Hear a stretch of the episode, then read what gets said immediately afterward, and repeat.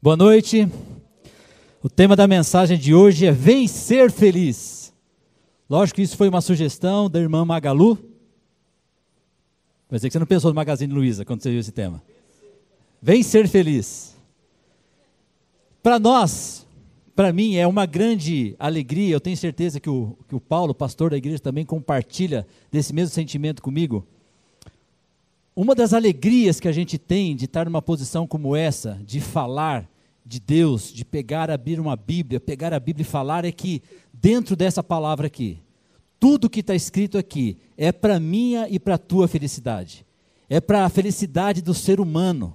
É para a felicidade de todas as pessoas, sem exceção.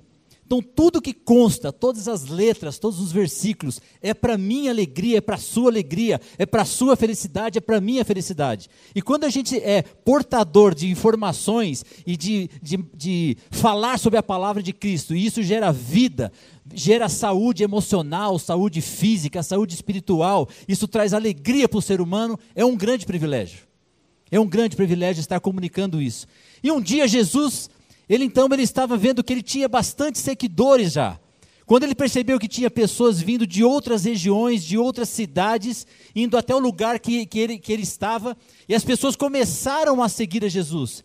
Então, ele percebeu que o número de seguidores, muito diferente daquilo que a gente busca nas redes sociais no dia de hoje, mas pessoas que queriam andar com ele, ele pensou assim: eu preciso reunir essa turma e eu preciso falar com eles.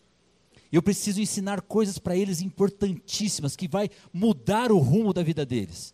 Então ele reuniu todo mundo e tudo que ele conversou está resumido, está escrito em Mateus no capítulo 5, 6 e 7, que nós conhecemos como Sermão do Monte. Gente, pensa, a mente mais privilegiada que já pisou nessa terra, a pessoa com mais sabedoria, o dono da ciência não é uma pessoa que manja da ciência, não é uma pessoa que tem alguns diplomas de ciência, não é uma, pessoa que, que, que, inventou ou que simplesmente descobriu algumas coisas, mas é o, o dono de toda a ciência, o dono de todo o poder, a mente mais brilhante que pisou nessa terra, reuniu o povo para ensinar coisas para que as pessoas fossem felizes e realizadas. Será que isso chama a sua atenção? Mateus capítulo 5, versículos 6 e 7, o Sermão do Monte. Eu sinto que muitas vezes nós cristãos a gente não dá o devido valor a esse Sermão do Monte. Eu acredito que esse, esses três capítulos, eles precisam ser lidos por todos nós, pelo menos uma vez por mês. Sabe aquele, aquela parte daquele, do livro da Bíblia que você tem que decorar, que você tem que, que ressaltar, que você tem que, que enfeitar e pintar? Se você não tem muita criatividade, você pode então ir lá no Instagram, como é que é? Fé Ilustrada. E você vai ter muitas coisas no Fé Ilustrada, que vai ensinar como você realça, como você decora a sua Bíblia, deixa ela petequinho, e aquilo que é importante para você fica realçado. Você pode até comprar algumas coisas também que vai ajudar a enfeitar a sua Bíblia. Fé Ilustrada, no Instagram, você pode seguir. Então, o capítulo 5, 6 e 7 de Mateus, o Sermão do Monte, você deve pintar, realçar. E você deve ter um compromisso com você e com Deus. Fala assim, pelo menos todo dia primeiro, dia segundo do mês, você ler aqueles três capítulos, e não só ler, mas deixar ser lido por ele. Você ler com atenção os versículos, mas deixar que o Sermão do Monte leia também a sua vida. Porque nesse processo de leitura, de você honestamente ler aquilo e entender que uma mente brilhante que o dono de toda a ciência, que o príncipe da paz, ele falou, ele ensinou para o seu bem, para o meu bem. E quando você lê nessa perspectiva e você deixa ser lido por ela, com honestidade, para você falar assim: isso aqui eu estou falhando, nisso aqui eu preciso melhorar. Deus, eu tenho um mês inteiro ainda pela frente para eu crescer, para eu desenvolver. O que, que eu posso fazer? Eu preciso melhorar nisso, eu preciso melhorar naquilo. E você tem um mês inteiro naquela batalha virou mês, dia 1, dia 2, de novo você vai lá e leia de novo capítulo 5, 6 de Mateus, Sermão do Monte, e de novo você tem esse exercício de você ler e deixar ser lido por esse capítulo, por esses capítulos. Se a gente fizer isso, se a gente fizer isso, isso for uma constância na nossa vida, com certeza absoluta, muitas questões da nossa vida vão ser resolvidas. A gente vai se fortalecer muito, a gente vai aprender muito, a gente vai ser uma pessoa sarada e feliz. Se você esquecer tudo que eu falar daqui para frente, até o final desse culto, não tem problema nenhum. Se entrar por um ouvido e sair por outro, não tem problema nenhum. Contanto que você saia com essa palavra. Que você só, só saia com isso daqui essa noite. Eu preciso ler o Sermão do Monte. Eu preciso ser lido pelo Sermão do Monte. Pelo menos uma vez por mês. Capítulo 5, 6 e 7 de Mateus. Então eu resolvi fazer um spoiler do Sermão do Monte contar um pouquinho sobre o Sermão do Monte. Então eu quero que você abra a sua Bíblia no capítulo 5, a gente vai começar pelo versículo 3. Mateus 5, versículo 3.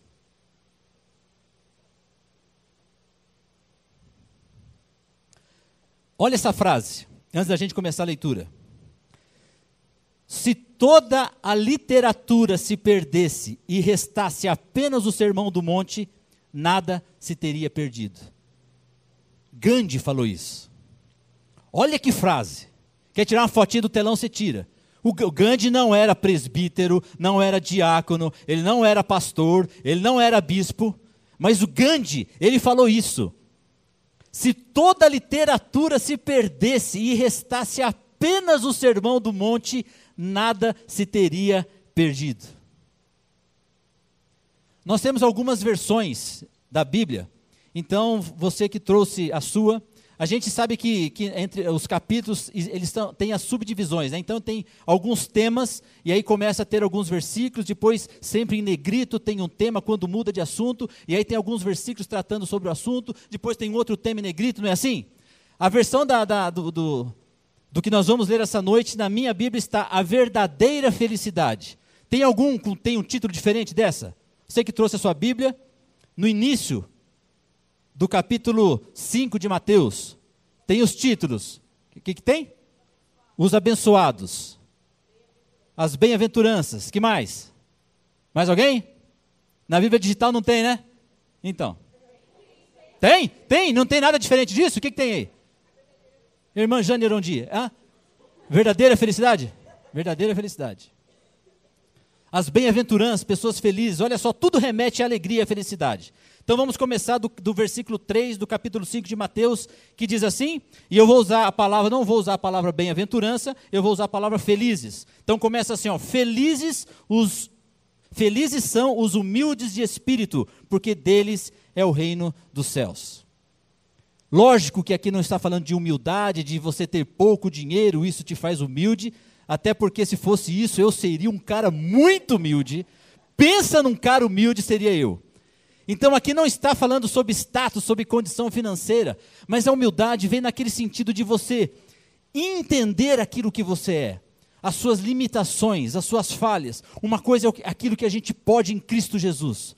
Outra coisa é a gente olhar para a nossa força olhar para nós, para o nosso interior e ver como nós somos necessitados de aprendizado, de, de andar com Deus, de aprender sobre Deus, de aprender com Deus, de aprender com os irmãos. A humildade de você olhar para as pessoas, encará-las como pessoas superiores a você. E de você, então, isso gerar o respeito, a consideração, a compaixão. Então, bem-aventurado, felizes são os humildes de espírito. E a gente vê que muita coisa falta em nós de aprender nessa questão da humildade. Então você quer ser feliz e a Bíblia nos garante que nós somos felizes, felizes humildes de espírito. Em João 3:30 diz assim: "Necessário é que ele cresça e eu diminua". Quem falou isso? João Batista. O cara que antecedeu a Cristo. O cara que falava que Jesus estava vindo, que estava chegando, que o ministério dele ia começar. O cara que estava batizando pessoas. Então ele chegou e falou assim: "O que importa é que ele cresça e eu diminua". E sabe o que, que ele fez? João Batista batizou Jesus. Tem privilégio melhor que esse? Tem muitos privilégios na vida. Uma delas é você ver seu time passeando, ganhando, goleando, e é muito legal. Mas agora você tem esse prazer de você batizar Jesus. E aí esse mesmo cara que poderia sair né, batendo no peito, falou assim, eu batizei Jesus. Eu sou, ele me escolheu para eu batizá-lo. Mas não, o que importa é que ele cresça e eu diminua. Isso aí é uma comprovação de humildade. Em Provérbios 15, 33 diz: A humildade antecede a honra. Olha que lindo. A humildade antecede a honra.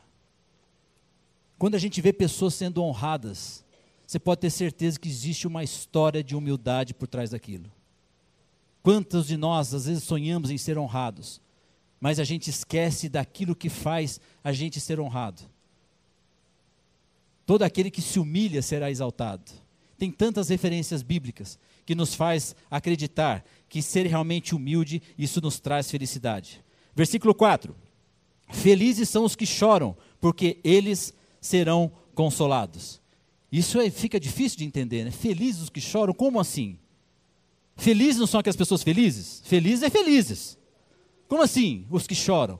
Quando você encontra alguém chegando num culto de domingo à noite, então quando a pessoa está feliz, quando algo muito legal aconteceu, você sente isso, né? Às vezes no apertar de mão, no tom de voz, na expressão dos olhos, a pessoa está, ela está exalando felicidade, exalando alegria. E você cumprimenta a pessoa e você fala assim, cara, você está felizão hoje, hein? O que aconteceu? Ganhou na cena? Não, crente não joga na cena. Então foi, foi pedido em namoro, você sacou o fundo de garantia, então você fica tentando achar por que, que a pessoa está feliz. Porque ela está expressando e você comenta, ela está feliz. Mas esse texto não diz, não quer dizer que quem está feliz, quem está sorrindo, que está exalando felicidade, quem está dando glória a Deus para todo lado, não é o verdadeiro feliz da história. Não, a felicidade é assim mesmo. A gente que carrega Cristo, o Espírito Santo dentro de nós, a gente tá, tem que estar tá exalando alegria mesmo. Mas o texto diz: Feliz aqueles que choram. Eu entendo que o fato da gente chorar, derramar nossa lágrima, a gente está tá revelando a nossa humanidade. A gente se abre, a gente expõe os nossos sentimentos. Quando você chora, às vezes sozinho, você está naquele momento lá, é, é, deixando o teu sentimento aflorar. Isso traz cura. Às vezes você chora aos pés de Cristo, na oração, alguma coisa que está angustiando, que te machucou, que fizeram para você, que, enfim, qualquer coisa que abateu o teu coração. E quando a gente derrama isso em lágrimas, isso faz, gera saúde, isso faz bem para nós mas às vezes não só sozinho, não só em oração, mas quando você traz para você pessoas que você confia e você se abre em alguma coisa que aconteceu, que te entristeceu, que te decepcionou, então você chora, e isso muitas vezes gera em nós a cura, mas o consolo, o abraço de um amigo, o aperto de mão, às vezes você chora ao lado do seu marido, às vezes você chora ao lado da sua esposa, às vezes você chora perto dos filhos, mas quando você sente o amor, o cuidado, o carinho, isso traz cura, isso nos melhora. E a gente não pode dar uma de, de super-homem ou mulher maravilha, que a gente aguenta tudo, que a gente não chora, porque a gente. Não é assim. Bem-aventurados que choram, que reconhecem a sua fraqueza, que reconhecem a sua limitação e falam assim: ó, está doendo. Deus, está doendo. Eu não esperava isso. Chegar para um amigo, chegar no GA, foi avisado aqui a importância de você ter pessoas próximas.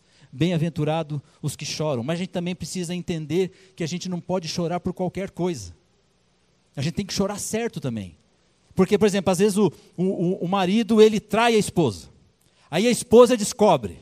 Aí ele vai lá com um buquezinho de flores e vai lá e entrega para a esposa, chorando, né? O que, que é esse choro? É um choro de arrependimento pelo que fez?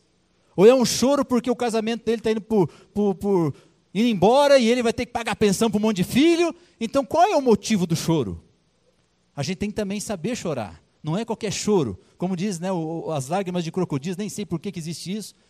Mas qual é a intenção, a realidade do choro? Eu lembro uma vez que eu repeti a sétima série. repeti a sétima série. Eu morava, fiquei, morei dois anos em Campinas. E nessa época eu estava em Campinas. Aí eu fui para casa, então eu ia a pé, né? Então aí, beleza, eu chegando em casa, não no caminho, né? Caramba, como é que eu vou dar essa notícia? Eu repeti de ano, meu. Caramba, eu repeti de ano, caramba. Tem que fazer a sétima série de novo. Aí aquela, aquela angústia, estou lascado que chegar em casa. Aí eu, ah, lógico, né? Tive uma brilhante ideia lá, aí na sala de casa, assim, tinha uma, uma, um vaso, assim, com uma planta, né? Uma planta bem vistosa, grande, assim, com umas folhinhas, umas misérias, umas folhinhas pequenininhas, assim, uma verdinha e grossa. Mas cheio, pensa num negócio cheio de, de folhinha. Aí, só que aquilo, como era muita folha, ele, ele juntava as poeiras, né? Ficava tudo meio empoeirado. Aí eu peguei um, um, uma flanela, dei uma umedecida na flanela e comecei a, a limpar folhinha por folhinha. E chorando. Limpando, deixando tudo verdinho assim, né? E as lágrimas rolando assim, né? Aí minha mãe chegou, né? O que, que você aprontou, moleque? Limpando folhinha e chorando, o que, que aconteceu? Repetidiano, mãe. O que era por trás dessas lágrimas? Era o arrependimento de não ter levado o estudo a sério? Ou era o medo da cintada que vinha? Porque vocês sabem que eu sou filho de pastor, então lá o negócio era né, levado a sério. Então, antes de eu apanhar, todas as vezes que eu apanhava de cinto, eu tinha que orar e ajoelhado na cama e orar para Deus agradecendo, porque eu tenho um pai e uma mãe que me corrigia, porque a palavra de Deus estava sendo cumprida, e eu tinha que orar chorando, mas orava, agradecendo Deus, obrigado, porque eu tenho um pai e uma mãe que me ama, que me corrige, que quer o meu bem, e, e chorando, e muitas vezes peladão lá, e orando, meu. Meu pai, se tivesse hoje, ele ia confirmar, chamar aqui na frente para confirmar. Fazia isso. Só que ele não fazia também eu dar glória a Deus em cada sentada, né? Eu orava, ia para o banheiro, aí me batia. Eu agradecia por cada sentada, até hoje eu agradeço por toda sentada que eu, que eu levei. As lágrimas que me motivaram, quais foram? As lágrimas que escorrem no teu rosto, qual que é? São lágrimas legítimas? Felizes são aqueles que choram. Onde nós estamos? Versículo 5: Felizes são os mansos, porque eles herdarão a terra. Se alguém quiser sair do recinto. Felizes são os mansos, porque eles herdarão a terra. O que significa manso? Gênio amável, sossegado, dócil, tranquilo, calmo.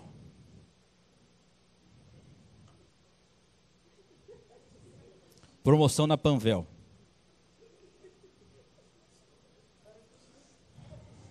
É maracujina, gente, vocês não viram? Isso aqui pode levar você para o céu. Mano.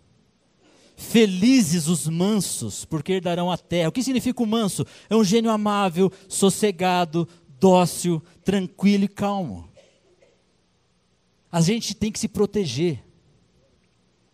Eu já falei aqui uma, uma, uma vez que a gente, a gente precisa evitar situações que nos estressam, que faz a gente sair do estado de manso para dinossauro, para rinoceronte. Então eu, eu, eu tenho muito problema com filha, fila, não gosto de fila. Pegar fila, principalmente para comer. Então, no almoço, na janta, é, no galpão Nelore, os lugares que eu costumo frequentar. Eu evito ir nos horários de pico, porque eu não gosto de fila, principalmente para comer.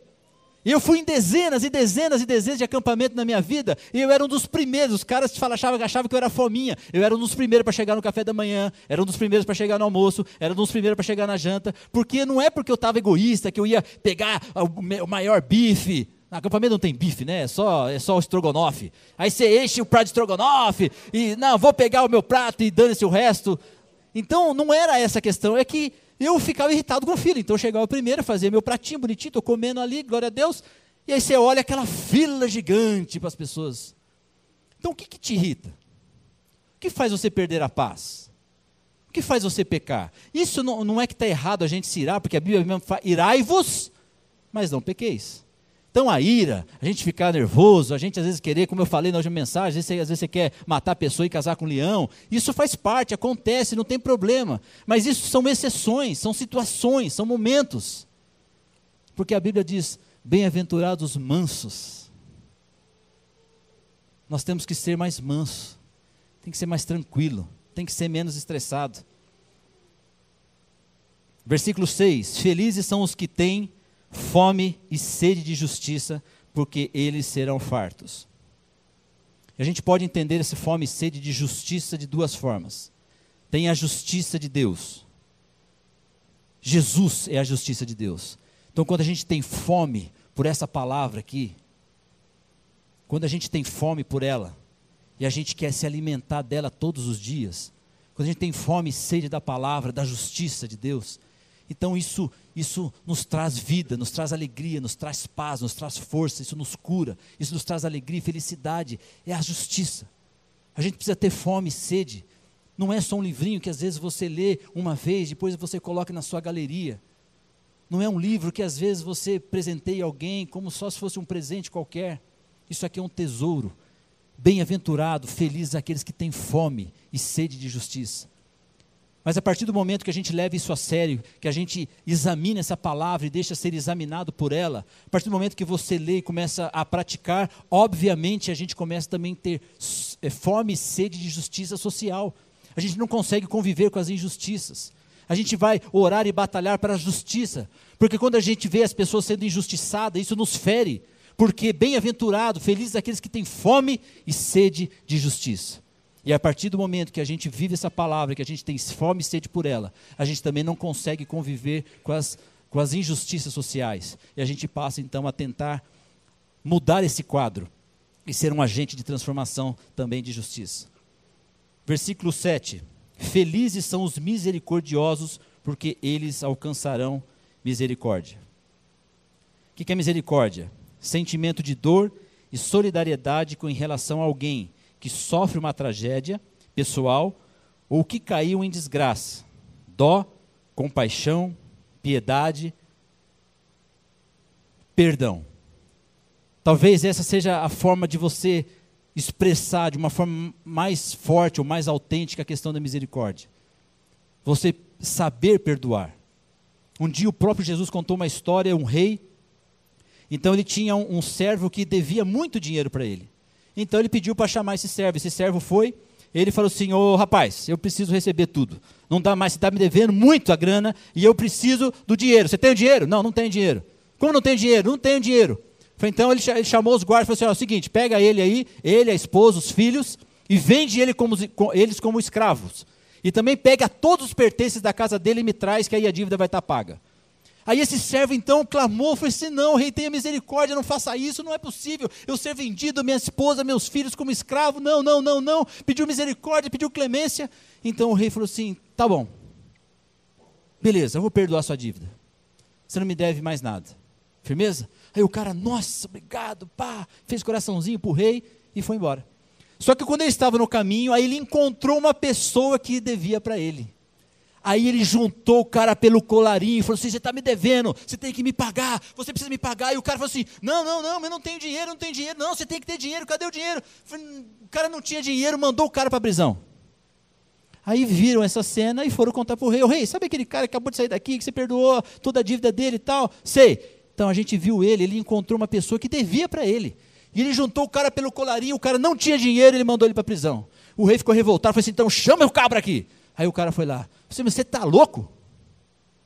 Você acabou de pedir aqui perdão, clemência, misericordiosa, eh, misericórdia, implorou para eu perdoar a dívida. Eu perdoei a dívida e você sai e faz isso com outra pessoa.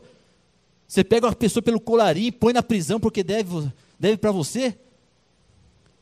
Não, você não devia exercer a, a misericórdia, não deveria perdoar a pessoa, já que você foi perdoado de uma dívida muito maior e mandou o cara para a prisão. Aí Jesus encerra essa história de uma forma fantástica. Ele falou assim: assim também será o reino de Deus. Se você perdoar as pessoas, você será perdoado.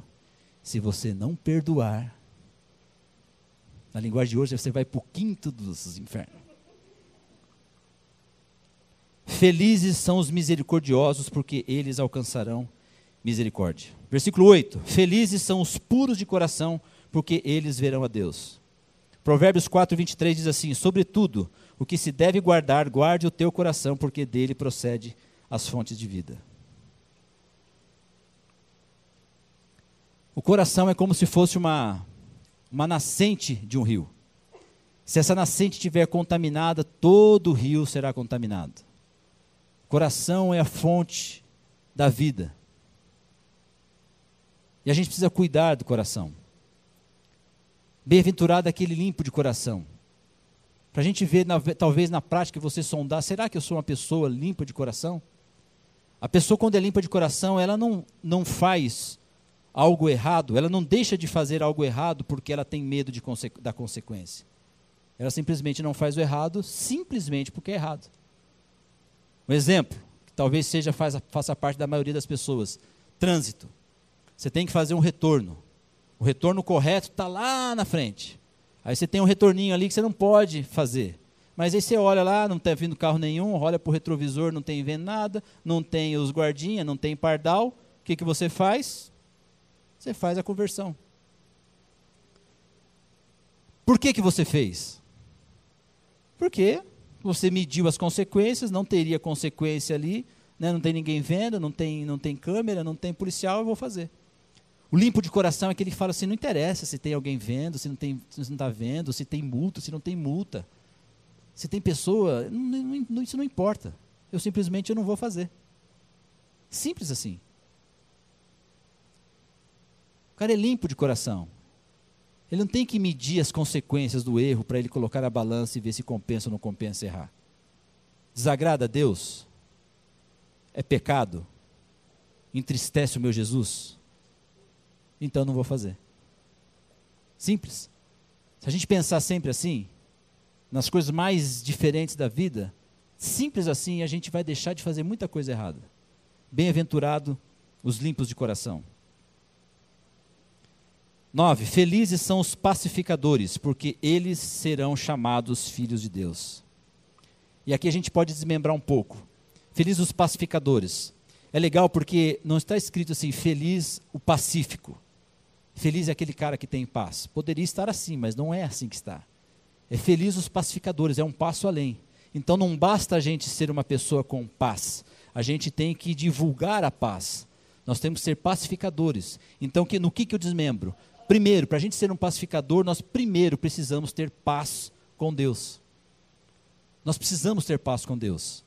A gente precisa entender muitas vezes que aquilo que acontece, por mais negativo que possa ser, a gente entender que existe um Deus soberano que sabe todas as coisas, que sabe a próxima esquina que a gente vai fazer, o quanto a experiência negativa de hoje vai, vai nos fortalecer, nos abençoar amanhã.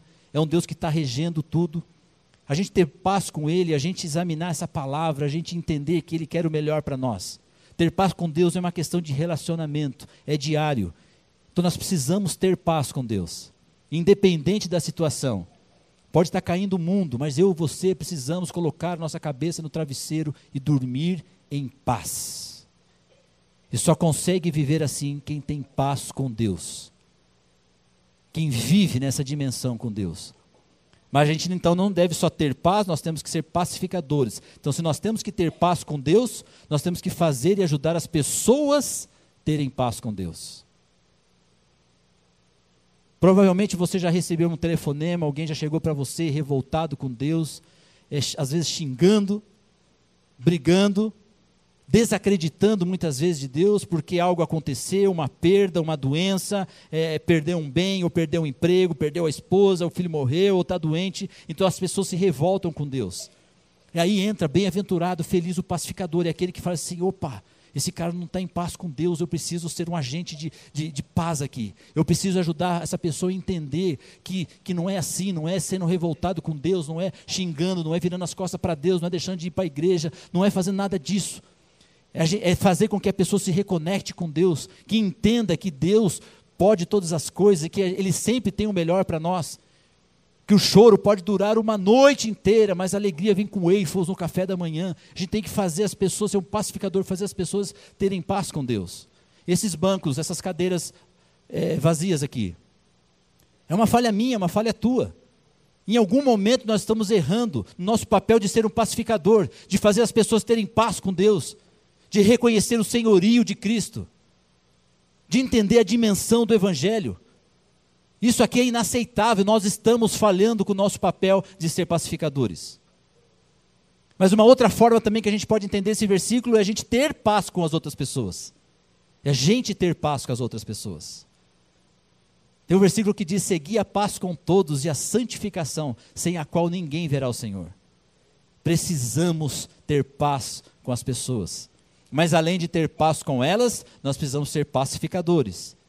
Quando a gente vê alguma pessoa com problema com outro, é legal as pessoas quando elas se entendem, mas quando precisa de intervenção de alguma pessoa, por que não? A gente não ser um agente disso.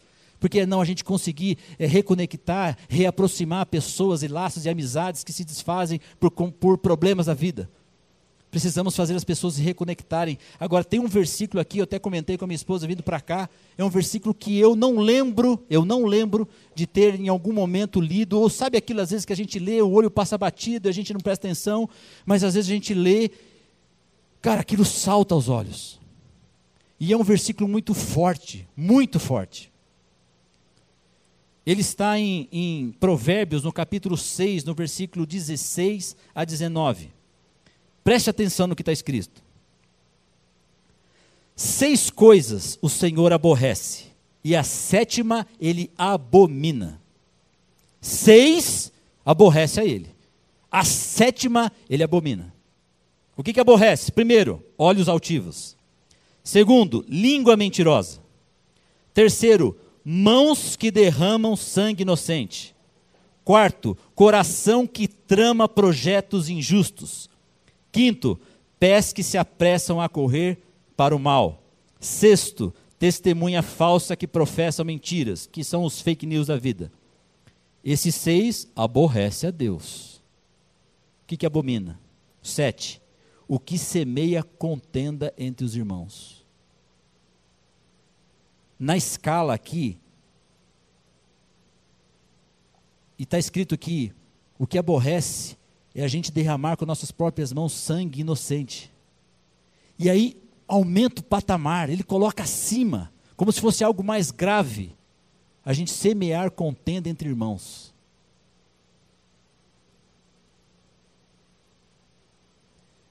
Eu estava hoje estava essa, essa manhã, essa tarde, orando, e eu sei, eu sei o quanto é difícil. Eu sou, de novo, sou filho de pastor, eu sei como o pastor ele sofre por muitas situações na vida. Mas o fato de você estar todo final de semana ministrando a palavra, e eu não, não é o meu caso, eu sou de vez em quando, mas quando eu faço, o quanto a gente tem que abrir mão daquilo que a gente, do nosso descanso, da nossa família, você fica praticamente final de semana inteira focado na palavra, estudando a palavra e orando e tal. Então, existe um sacrifício. Por isso a gente tem que honrar nosso pastor. Por isso que a gente tem que, as igrejas têm que honrar os pastores, porque a vida do pastor, de estar todo final de semana nesse púlpito, ele abre mão de tanta coisa, mas de tanta coisa. Aí na segunda-feira, que é a folga dele, a família já está na sua rotina, já tem gente trabalhando, já tem gente estudando. Então a gente se priva do, do, da, da, comunhão, do contato, do relacionamento com esposa, com, com filhos, e às vezes um churrasquinho, ou ir jogar um futebol, enfim, tantas coisas a gente abre mão para estar aqui pregando. E às vezes, aí eu, comentei no, no carro, assim, eu vi o meu, meu pai, né, o tanto que, que, que, que entregou a sua vida pelo, pelo ministério. Falei assim, mas só agora eu estou sentindo o que era também estar todos os domingos pregando numa igreja. Só que aí na segunda-feira, na terça-feira, quando o telefone toca e algum membro da igreja chama o pastor para de repente uma, uma, janta, alguma coisa assim, é muito legal. Mas na maioria, gente, é verdade que eu vou falar. Na maioria das vezes, quando um pastor é chamado para tomar um café, para almoçar, para jantar, é muito difícil ser simplesmente um almoço. Para bater papo, para conversar, para dar risada. Não. Sempre tem um trequinho ali. Sempre tem um. Sabe o Kinder Ovo? Quanta gente que chama pastor para dentro da sua própria casa para criticar as pessoas. E a palavra de Deus diz que ele abomina mais do que o derramar de sangue inocente as pessoas que fazem contenda entre os irmãos. Isso não é a facada no bucho? Felizes, felizes são aqueles os pacificadores, os puros de coração, os misericordiosos, que têm fome e sede de justiça, os mansos, os que choram, os humildes. E para a gente finalizar, por causa do tempo, eu vou juntar o versículo 10 e 11, que diz assim: Felizes são os que sofrem perseguição por causa da justiça, porque deles é o reino dos céus. Felizes sois vós, sois vós, quando vos injuriarem, perseguirem e mentindo falarem mal contra vós por minha causa. O comprometimento com o reino, o comprometimento da cultura do reino, que é totalmente o contrário à cultura social, à cultura que nós estamos vivendo, fatalmente nos trará perseguições. Isso já é uma realidade em muitos países do mundo, mas a gente está chegando perto disso, não está? Aquilo que a gente só via nos noticiários de lugares distantes, de países, mas o nosso comprometimento com o reino, o nosso comprometimento com a cultura do reino, o nosso comprometimento com os princípios dessa palavra vai nos trazer perseguição. E a Bíblia nos diz: aquela mente brilhante, o próprio Jesus, falou assim: bem-aventurados aqueles que são perseguidos por causa da minha palavra, por causa do meu reino. Então eu e você, a gente tem que se apropriar dessa palavra e não temer. Se é pecado, se é contra os princípios, nós temos que defender essa palavra. Se a gente vai ser perseguido, tudo bem, porque existe algo muito maior nos esperando. Além da felicidade aqui na terra que ele nos promete, mas tem algo muito maior nos esperando, além do sofrimento, além da perseguição. Nós vamos terminar com uma canção, queria até chamar os músicos aqui na frente, mas enquanto eles vêm, eu quero contar uma, uma história para vocês. Nos Estados Unidos, um advogado muito rico, em 1870, é, na cidade de Chicago teve um grande incêndio. Antes do incêndio, essa pessoa casada, ela tinha quatro filhas e um filho. E em 1870, o filho, com quatro anos, teve uma febre muito alta e morreu.